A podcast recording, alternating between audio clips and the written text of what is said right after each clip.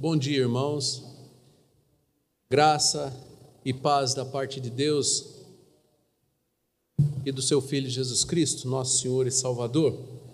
Convido os irmãos a abrirem suas Bíblias na primeira carta de Paulo aos Coríntios, capítulo 9. E vamos fazer a leitura a partir do versículo 23. Tudo faço por causa do Evangelho, com o fim de me tornar cooperador com ele. Não sabeis vós que os que correm no estádio, todos, na verdade, correm, mas um só leva o prêmio? Correi de tal maneira que o alcanceis. Todo atleta em tudo se domina. Aqueles para alcançar uma coroa corruptível, nós, porém, a incorruptível. Assim corro também eu, não sem meta Assim luto, não como desferindo golpes no ar, mas esmurro meu corpo e o reduzo à escravidão, para que, tendo pregado a outros, não venha eu mesmo a ser desqualificado. Ora, irmãos, não quero que ignoreis que nossos pais estiveram todos sob a nuvem, e todos passaram pelo mar, tendo sido todos batizados, assim na nuvem como no mar, com respeito a Moisés Todos eles comeram de um só manjar espiritual e beberam da mesma fonte espiritual, porque bebiam de uma pedra espiritual que os seguia, e a pedra era Cristo. Entretanto, Deus não se agradou da maioria deles, razão porque ficaram prostrados no deserto. Ora, estas coisas se tornaram exemplos para nós, a fim de que não cobicemos as coisas más, como eles cobiçaram. Não façais, pois, idólatras como alguns deles, porquanto está escrito: o povo assentou-se para comer e beber e levantou-se para divertir-se. E não pratiquemos imoralidade, como alguns deles o fizeram, e caíram num só dia vinte e três mil. Não ponhamos o Senhor à prova, como alguns deles já fizeram, e pereceram pelas mordeduras das serpentes. Nem murmureis, como alguns deles murmuraram, e foram destruídos pelo exterminador. Estas coisas lhes sobrevieram como exemplos e foram escritas para advertência nossa, de nós outros sobre quem os fins dos séculos têm chegado. Aquele, pois, que pensa estar em pé, veja que não caia. Não nos sobreveio tentação que não fosse humana, mas Deus é fiel e não permitirá que sejais tentados além das vossas forças. Pelo contrário, juntamente com a tentação, vos proverá livramento, de sorte que a possais suportar. Portanto, meus amados, fugi da idolatria.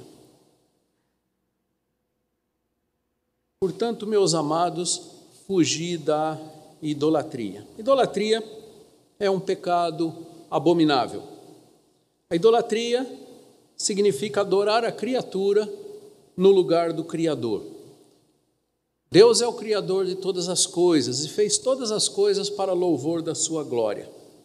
Quando a criatura moral, a criatura feita à Sua imagem e semelhança, a criatura que foi feita para dar louvor à glória de Deus, se coloca no lugar desse Deus, esse pecado é abominável. O primeiro pecado que nós temos notícia pela raça humana foi cometido lá por Adão e Eva no jardim do Éden, e ele representou rebelião contra Deus. Ora, o que que Adão e Eva tinham em mente? A possibilidade de serem como Deus, a possibilidade de ocuparem um lugar equivalente ao lugar de Deus. Nós que somos sua descendência, herdamos esse pecado. E nós também queremos nos colocar em lugar de Deus. Quando Deus dita para Moisés a lei, lá em Êxodo capítulo 20, versículos 2 e 3, ele diz que eu sou o Senhor, eu sou um Deus zeloso. Não existe nenhum outro Deus além de mim. Então ele diz: Não terás outros deuses diante de mim. Não coloque ninguém como se fosse Deus no meu lugar. E depois ele começa a exemplificar essa idolatria, e ele diz nos versículos seguintes que ele é um Deus zeloso, que visita a iniquidade dos pais nos filhos até a terceira e quarta geração daqueles que o aborrecem. Mas também diz que é um Deus misericordioso, que abençoa até mil gerações daqueles que o obedecem. Ora, quando nós olhamos a carta de Paulo aos Romanos, no capítulo 1, versículo 18, é, Paulo diz que a ira dos céus se revela contra toda a impiedade e perversão dos homens que detêm a verdade pela injustiça no versículo 25: Pois eles mudaram a verdade de Deus em mentira, adorando e servindo a criatura em lugar do Criador, o qual é bendito eternamente. Amém.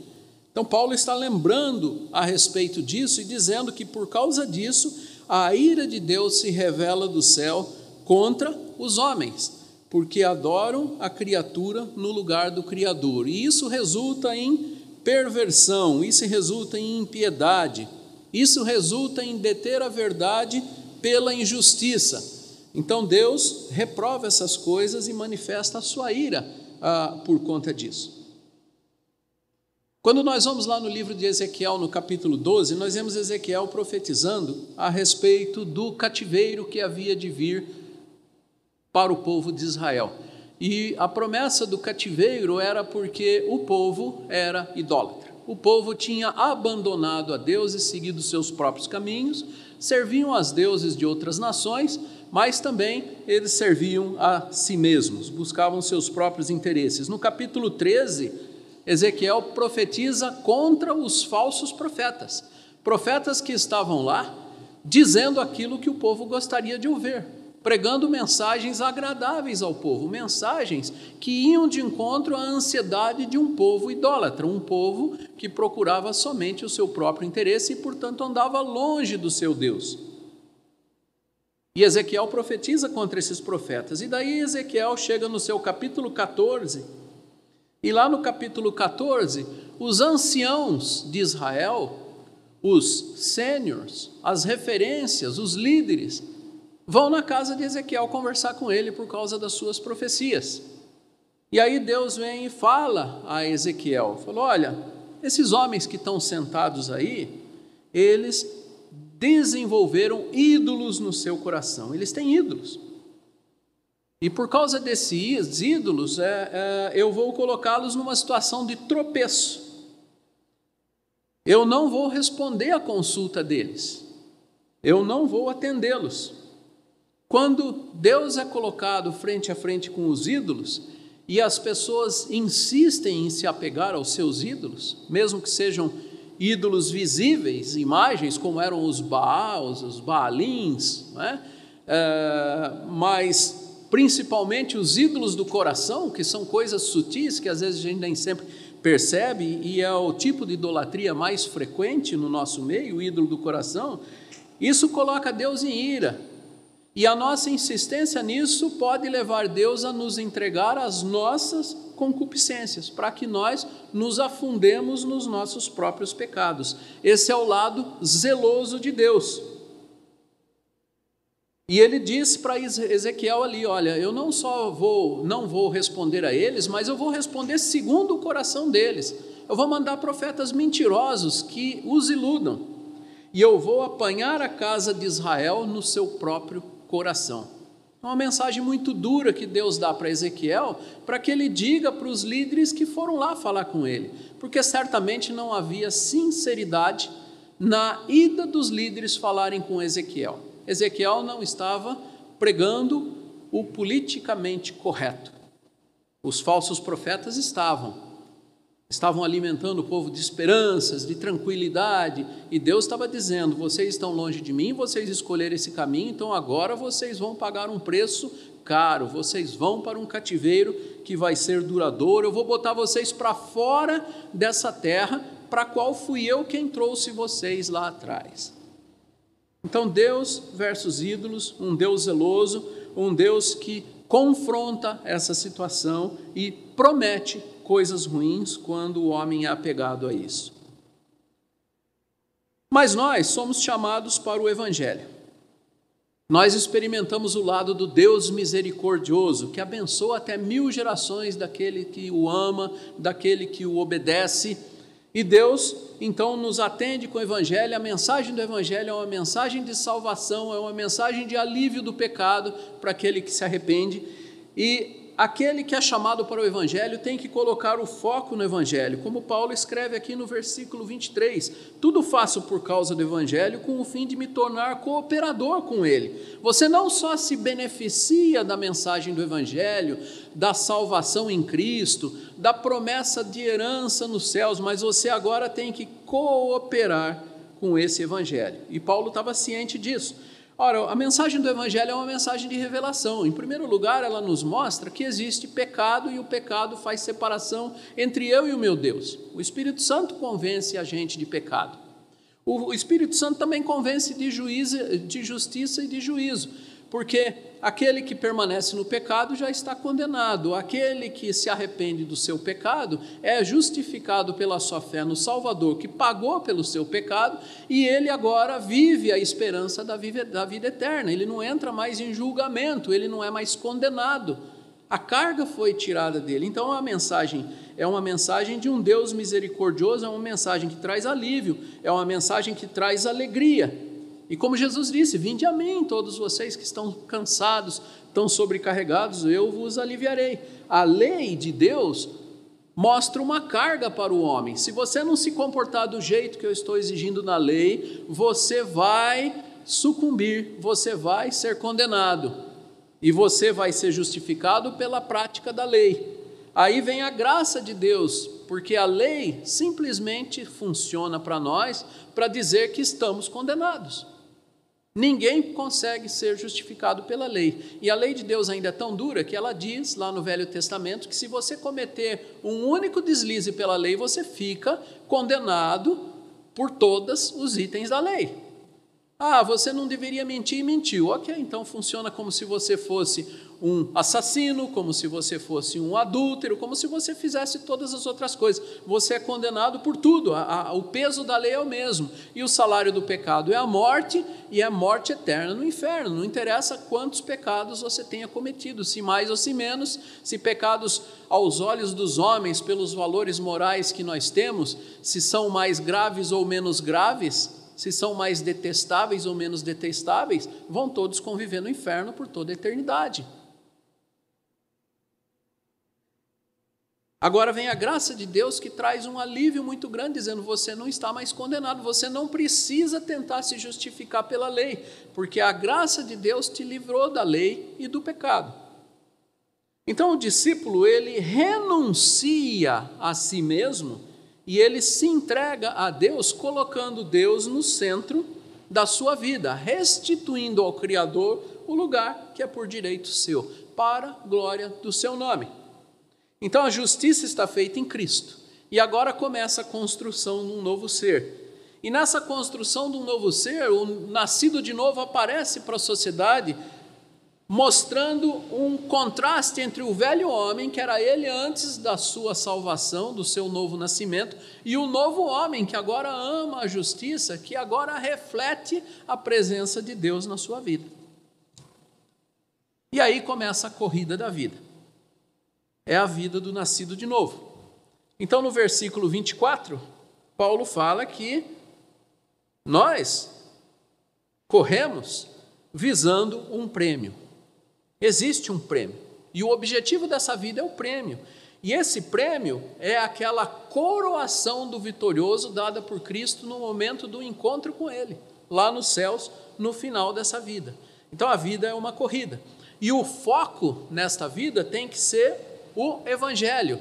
E o Evangelho, a pregação do Evangelho é baseada no nosso testemunho testemunho da mudança que experimentamos, testemunho da esperança que temos, testemunho daquilo que vivenciamos quando percebemos com os olhos da fé a ação de Cristo em nossa vida, a ação salvadora, a ação recuperadora. E o Senhor Jesus, antes de subir aos céus na frente dos discípulos, ele disse: Vocês serão minhas testemunhas por todo lugar onde vocês estiverem. Sereis minhas testemunhas. E ele, durante os anos que ele estava ensinando, ele disse para os discípulos que vós sois a luz do mundo. Vocês têm que iluminar o mundo com o seu testemunho. E uma vez que alguém é iluminado pela verdade do evangelho que você vive, pelo seu testemunho, aí você prega para aquele que te procurar, para aquele que quiser saber a respeito da esperança que você tem. Pedro escreve lá na sua carta, primeira carta, capítulo 3, versículo 15, dizendo o seguinte: Santificai a Cristo como Senhor. Isso é testemunho. Na sua vida, você santifica Cristo como teu Senhor.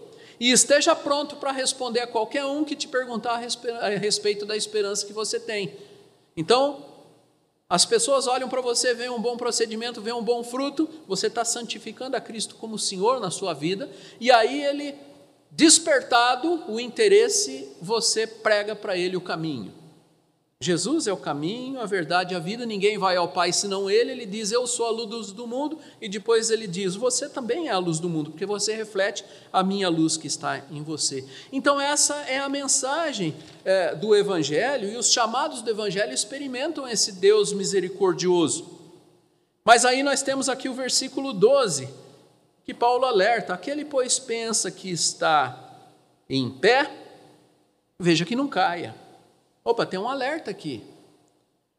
Porque nós temos ali na mensagem do Evangelho e na vida do Evangelho o contraste entre o procedimento do velho homem e o novo homem. Aqueles que me conheciam como velho homem me veem como novo homem e percebem alguma coisa diferente e percebem a esperança que eu tenho e o modo de vida que eu tenho, que é resultado dessa esperança. Essa é uma parte bonita, interessante, mas acontece que tem uma outra parte complicada com a qual nós temos que conviver: é que Deus cria um novo homem mantendo o velho homem presente. O velho homem está acostumado ao pecado, o novo homem detesta o pecado.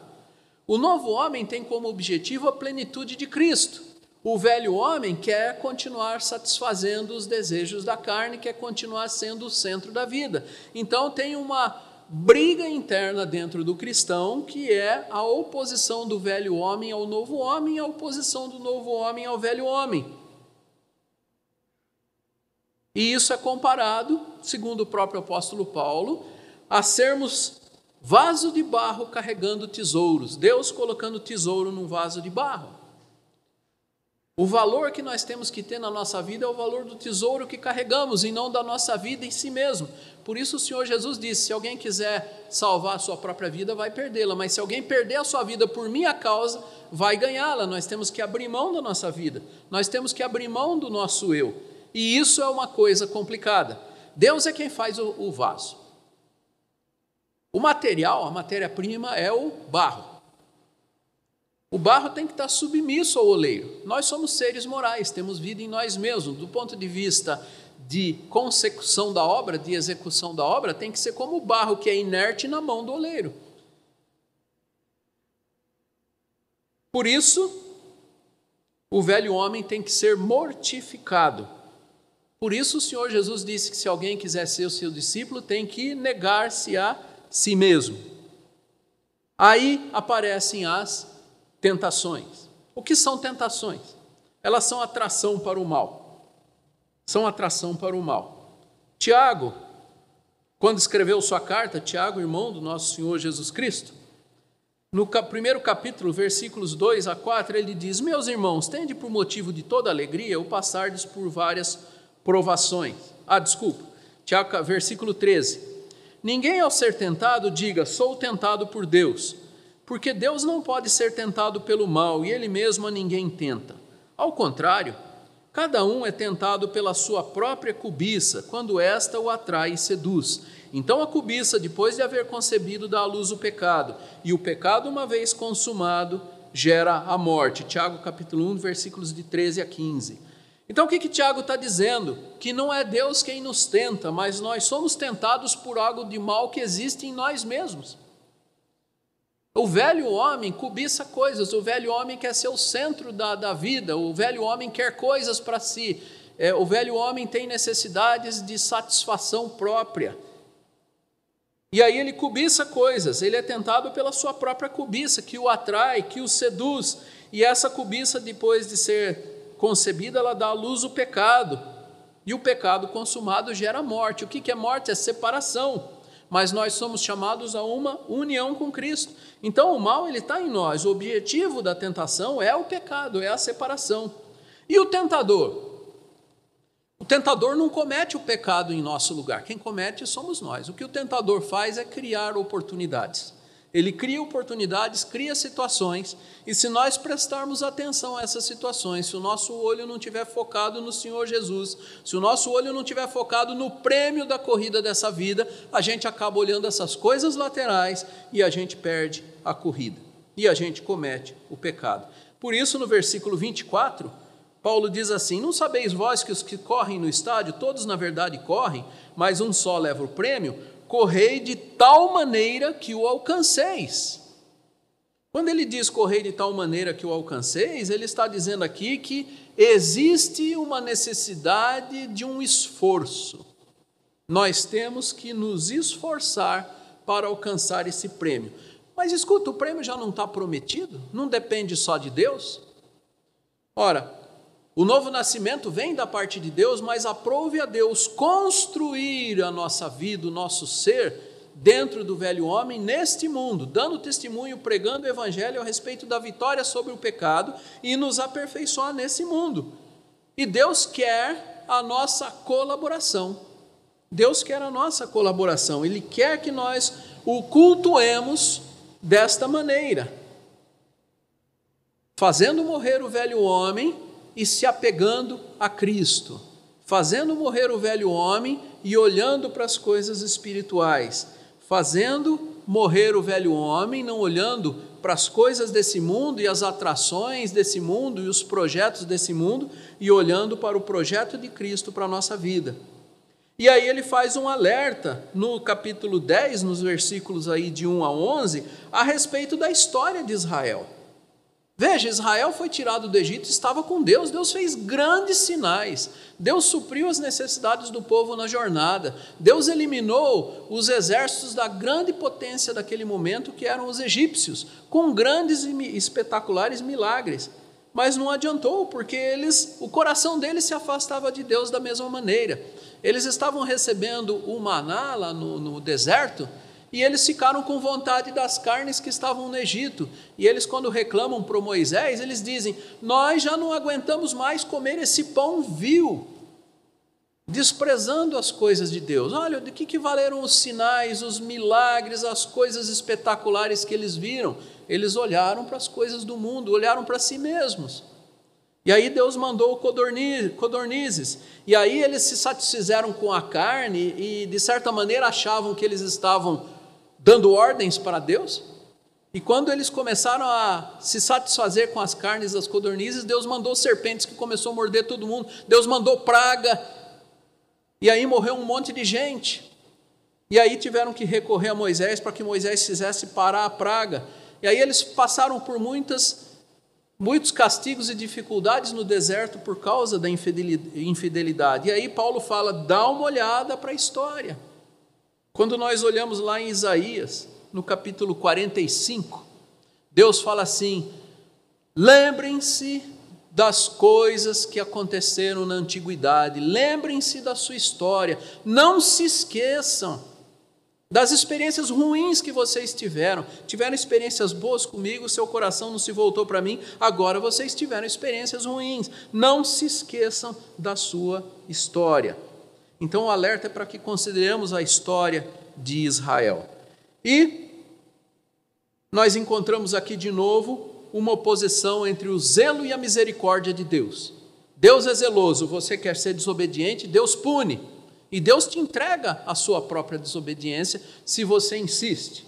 Mas Deus também é misericordioso e te tira dessa situação. Por isso, Paulo alerta: quem pensa que está de pé, veja que não caia, porque você já está caindo quando você acha que você está de pé pela tua própria força, pelo teu próprio mérito. Mas Paulo fala aqui: olha, então não veio tentação que não fosse humana, vocês são tentados sim.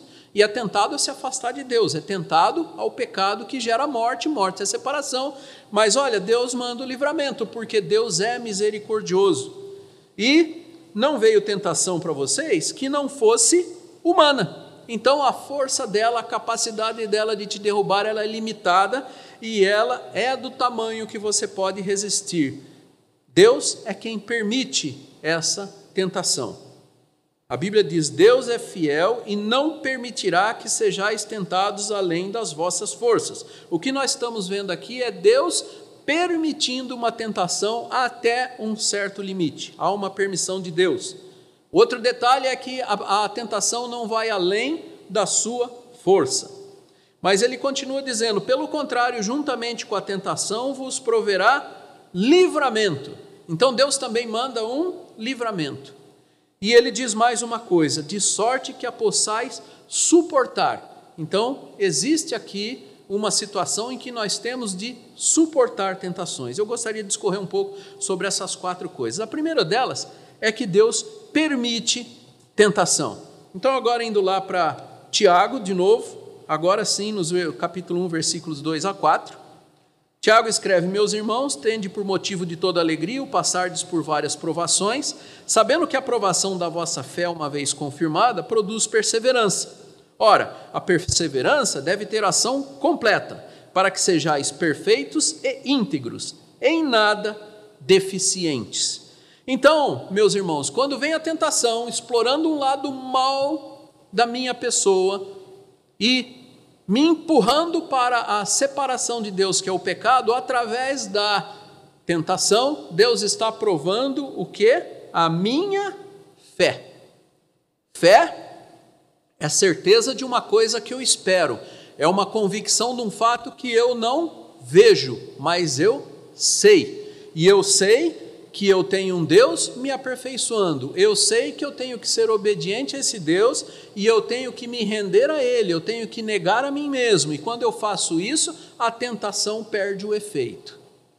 E pela tentação eu sou provado. Então Deus permite com um objetivo não por, vamos dizer assim, né, de uma maneira bem pejorativa, né, de, por um sadismo, de querer ver o homem passar apuros. Não é nada disso. Deus tem um propósito na sua obra formatadora do ser que Ele está criando, no vaso que Ele está formando. Ele tem por objetivo a nossa perfeição, Ele tem por objetivo a nossa integridade. Eu tenho que ser perfeito diante de Deus e eu tenho que ser íntegro. Eu não vou abrir mão da obediência a Deus por conta do objeto pelo qual eu estou sendo tentado, por causa da tentação que me atrai, por causa da minha cobiça. Então Deus quer que eu seja íntegro e Deus quer que eu seja perfeito. A tentação não vai além das nossas forças. Se a gente se lembrar do Salmo capítulo 103, versículo 14, pois ele conhece a nossa estrutura e sabe que somos pó. Deus sabe exatamente o nosso tamanho, exatamente a nossa força.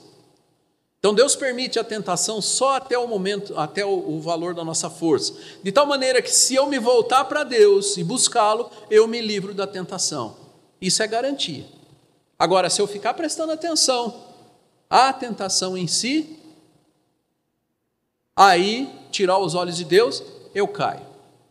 Então, o nosso Senhor Jesus disse: vigiai e orai, para que vocês não entrem em tentação, para que vocês não caiam em tentação, para que vocês não saiam, não se apartem de mim. Vigiai, você tem que vigiar. Presta atenção quando o tentador bota uma oportunidade para você e orar, porque se você tiver em oração, o Espírito vai te alertar o tempo todo do tipo, cuidado, não por aí, não faça isso, ou então não deixe de fazer aquilo, o Espírito te orienta. Você tem que estar em oração para ouvir a voz de Deus, para ter comunhão com Ele, e tem que estar atento. E o único modo de estar atento é conhecer a Escritura, para que a palavra de Deus venha através da Escritura, e aí, quando você observa a Escritura, em toda a sua vida, como Deus disse para Josué, você medita nesse livro de dia, de noite. Meditar não é ler, meditar é depois de ler, você lê e você assimila e você medita, aí você vai ser bem sucedido na carreira com Deus.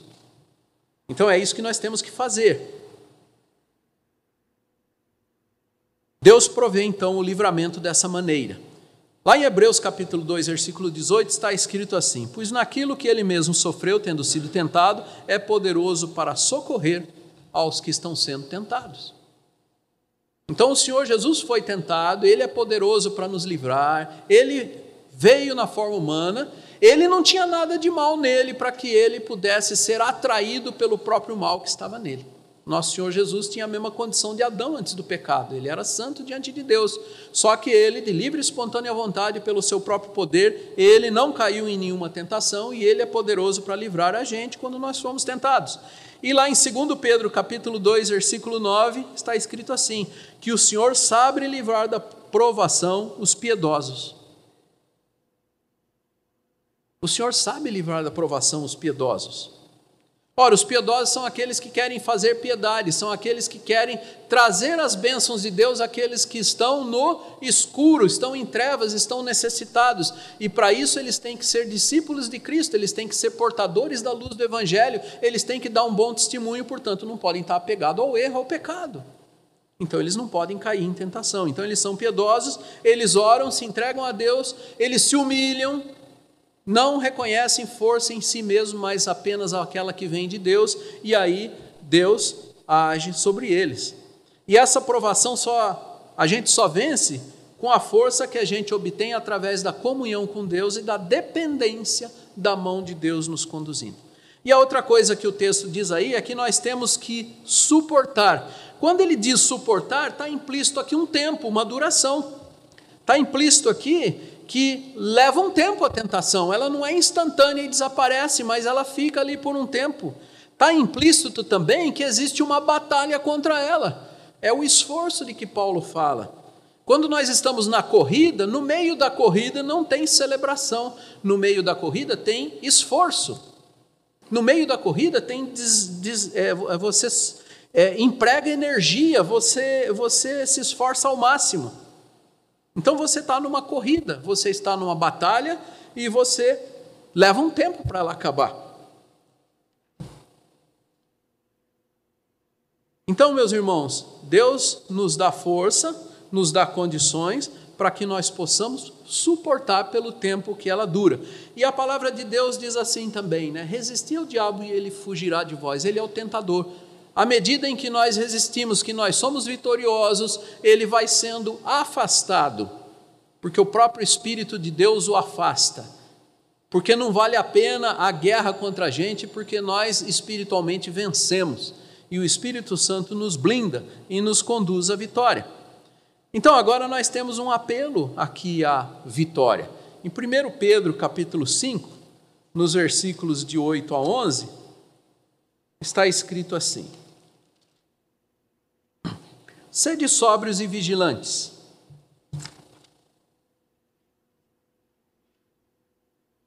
Ah, desculpa, eu pulei uma coisinha rápida aqui. Eu estava falando ter um esforço.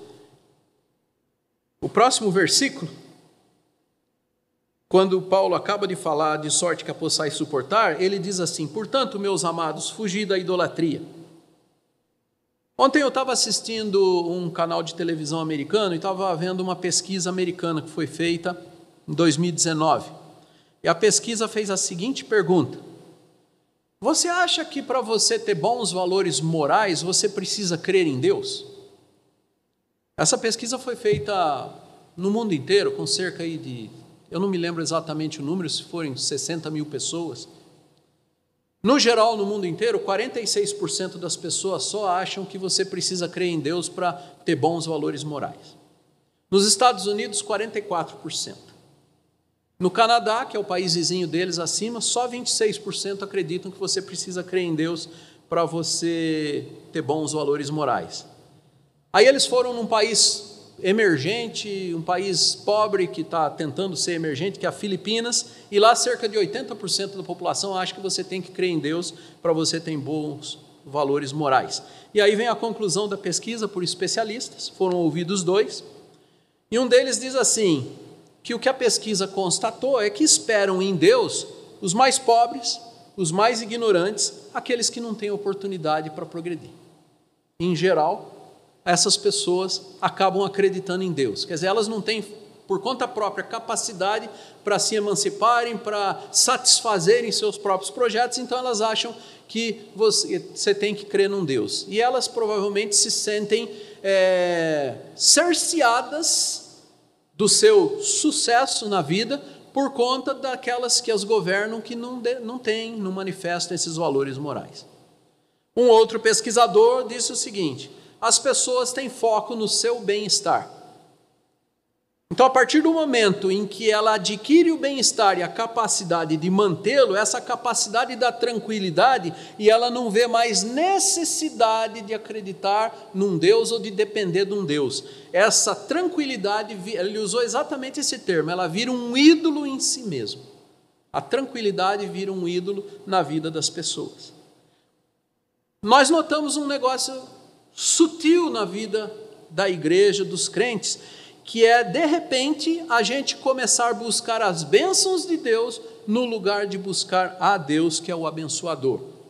Nós começamos a buscar coisas na vida cristã para nos beneficiar, ao invés de buscar coisas na vida cristã para adorar ao Deus que nos fez e que quer viver com a gente eternamente nos céus, num ambiente sem pecado, para que nós o enxerguemos como ele nos enxerga, para que nós possamos vê-lo na sua glória. Então existe aqui uma sutileza, e nós temos que vigiar mesmo, como disse o nosso Senhor Jesus, para que a gente não entre nesse erro. Então, quando eu vou lá para o versículo é, 7, né? aqui do, do, da carta de Coríntios, no capítulo 10, ele diz: Não vos façais, pois, idólatras, como alguns deles, porquanto está escrito: O povo assentou-se para comer e beber e levantou-se para divertir-se. Quando receberam a bênção de Deus, eles curtiram as bênçãos, ali a Bíblia está falando aqui das codornizes que vieram, e eles comeram, beberam e se levantaram para se divertirem porque diversão faz parte das necessidades humanas. E não deram glória a Deus, que mandou as codornizes para o meio do deserto para que eles comessem, e eles já estavam satisfeitos com o maná, mas eles queriam algo diferente, visando seus próprios prazeres. Deus os atendeu, e daí eles já se esquecem de Deus depois da primeira refeição e já vão se divertir e não adoram ao Senhor. Então vejam bem, foco no seu próprio bem-estar. E aí nós vamos para o versículo 10, que diz assim: Nem murmureis como alguns deles murmuraram e foram destruídos pelo exterminador. Ora, é só Deus tirar o bem-estar por algum motivo e aí as pessoas murmuram. As pessoas reclamam. Hoje nós estamos vivendo uma situação de pandemia e tem muita gente reclamando, reclamando, reclamando, porque não pode fazer as coisas de que gosta, porque não pode conviver, por... tem um monte de problemas. Ora, a gente tem que olhar aqui bênção versus maldição. O que tem de bênçãos nessa experiência da pandemia? O que, que tem de maldição nessa, nessa experiência da pandemia? Nós temos que enxergar muito mais bênção do que maldição. O crente tem que enxergar bênção sempre. Por isso que a Bíblia nos ensina que nós temos que dar graças em tudo. Então, a, a ordem é fugir da idolatria. Portanto, meus amados, fugir da idolatria. Isso significa fugir de nós mesmos tirar a gente do centro dessa vida. E aí nós vamos lá para 1 Pedro 5, de 6 a 7, que ele diz assim: Humilháveis, portanto, sob a poderosa mão de Deus, para que ele, em tempo oportuno, vos exalte, lançando sobre ele toda a vossa ansiedade, porque ele tem cuidado de vós. Quando nós nos humilhamos, nós nos esvaziamos. E aí a poderosa mão de Deus nós estamos debaixo dela e nós nos humilhamos debaixo dela, ela em tempo oportuno vai nos exaltar. E nesse momento em que eu vivo aqui nessa corrida e eu passo por ansiedades, ele falou: lança as ansiedades para cima dele, quer dizer, fique livre. É como Jesus disse: Vinde a mim, todos vós que estáis cansados, sobrecarregados, e eu vos aliviarei. Põe a sua ansiedade na mão dele e deixa lá. Não deixa ela te pressionar, não deixa ela te sobrecarregar porque Ele nos conhece, Ele sabe do que nós precisamos e Ele tem cuidado da gente. E Filipenses 4, versículo 6, Paulo também fala: Não andeis ansiosos de coisa alguma, em tudo, porém, sejam conhecidas diante de Deus as vossas petições, pela oração e pela súplica, mas com ação de graças. Com ação de graças. Aí, continuando aqui em Pedro, ele faz um apelo à nossa vitória. Sede sóbrios e vigilantes, o diabo, vosso adversário, anda em derredor, como o leão que ruge, procurando alguém para devorar. Resisti-lhes firme na fé, Resisti-lhe firmes na fé, certos de que sofrimentos iguais aos vossos estão se cumprindo na vossa irmandade, espalhada pelo mundo. Ora, o Deus de toda graça, que em Cristo vos chamou à sua eterna glória, depois de ter sofrido por um pouco, ele mesmo vos há de aperfeiçoar, firmar, fortificar e fundamentar. A ele seja o domínio pelos séculos dos séculos. Amém. O texto está dizendo: sede sóbrios tem que ter um domínio mental aqui. Nós temos que ter consciência do que estamos fazendo. Nós não reagimos simplesmente de maneira é, sem intelecto. Nós temos que saber, temos que ter um domínio mental, nós temos que ser vigilantes, porque o diabo está ao nosso redor como um leão procurando nos devorar, colocando oportunidades para que caiamos. Então existe o diabo, nós temos que resistir-lhe, mas na fé, não na força do nosso braço, mas na fé e aí o Deus da graça que nos chamou para a sua glória, veja, ele nos chamou para a sua glória, não para a nossa glória. Nós vamos ser glorificados com ele, mas nós somos chamados para a sua glória. Por isso nós temos que nos humilhar debaixo da mão dele e não nos encher de glória. Depois que nós formos provados, ele vai completar a sua obra. Ele vai completar. E ele diz que isso é só por um pouco. E ele termina o texto dizendo: A ele seja o domínio. Veja bem, Deus está no domínio, Deus está sempre no domínio. Jesus subiu aos céus e se assentou à direita de Deus no seu trono. Deus está no trono, quem está no trono governa. Então eu gostaria de encerrar, meus irmãos, lembrando do que Paulo fala ainda para os Filipenses, lá no capítulo 4, no versículo 1. Portanto, meus irmãos, amados e muito saudosos, minha alegria e coroa, Sim, amados, permanecei deste modo firmes no Senhor. E no versículo 4: Alegrai-vos sempre no Senhor, outra vez digo, alegrai-vos. Que seja essa a experiência de vocês, meus irmãos, de andando junto com Deus, negar a si mesmo, vencer as tentações, serem aprovados na sua aprovação, se tornarem íntegros e imperfeitos diante de Deus, e que isso tudo resulte em alegria, sempre alegria no Senhor. Não interessa a situação que estejamos vivendo, vivendo, seja em pandemia, seja problema econômico, seja algum problema em casa de relacionamento, seja problema de saúde em casa que não tenha nada a ver com pandemia, sejam as ansiedades da vida, se você não sabe se vai conseguir é, fazer o seu projeto de vida ou não, não interessa o que venha, lembre-se que Deus está no domínio, então nenhum desses barulhos do mundo pode afetar a nosso, nosso ânimo, pode tirar a nossa determinação de prosseguir na nossa carreira. Que seja essa a experiência dos irmãos. Amém.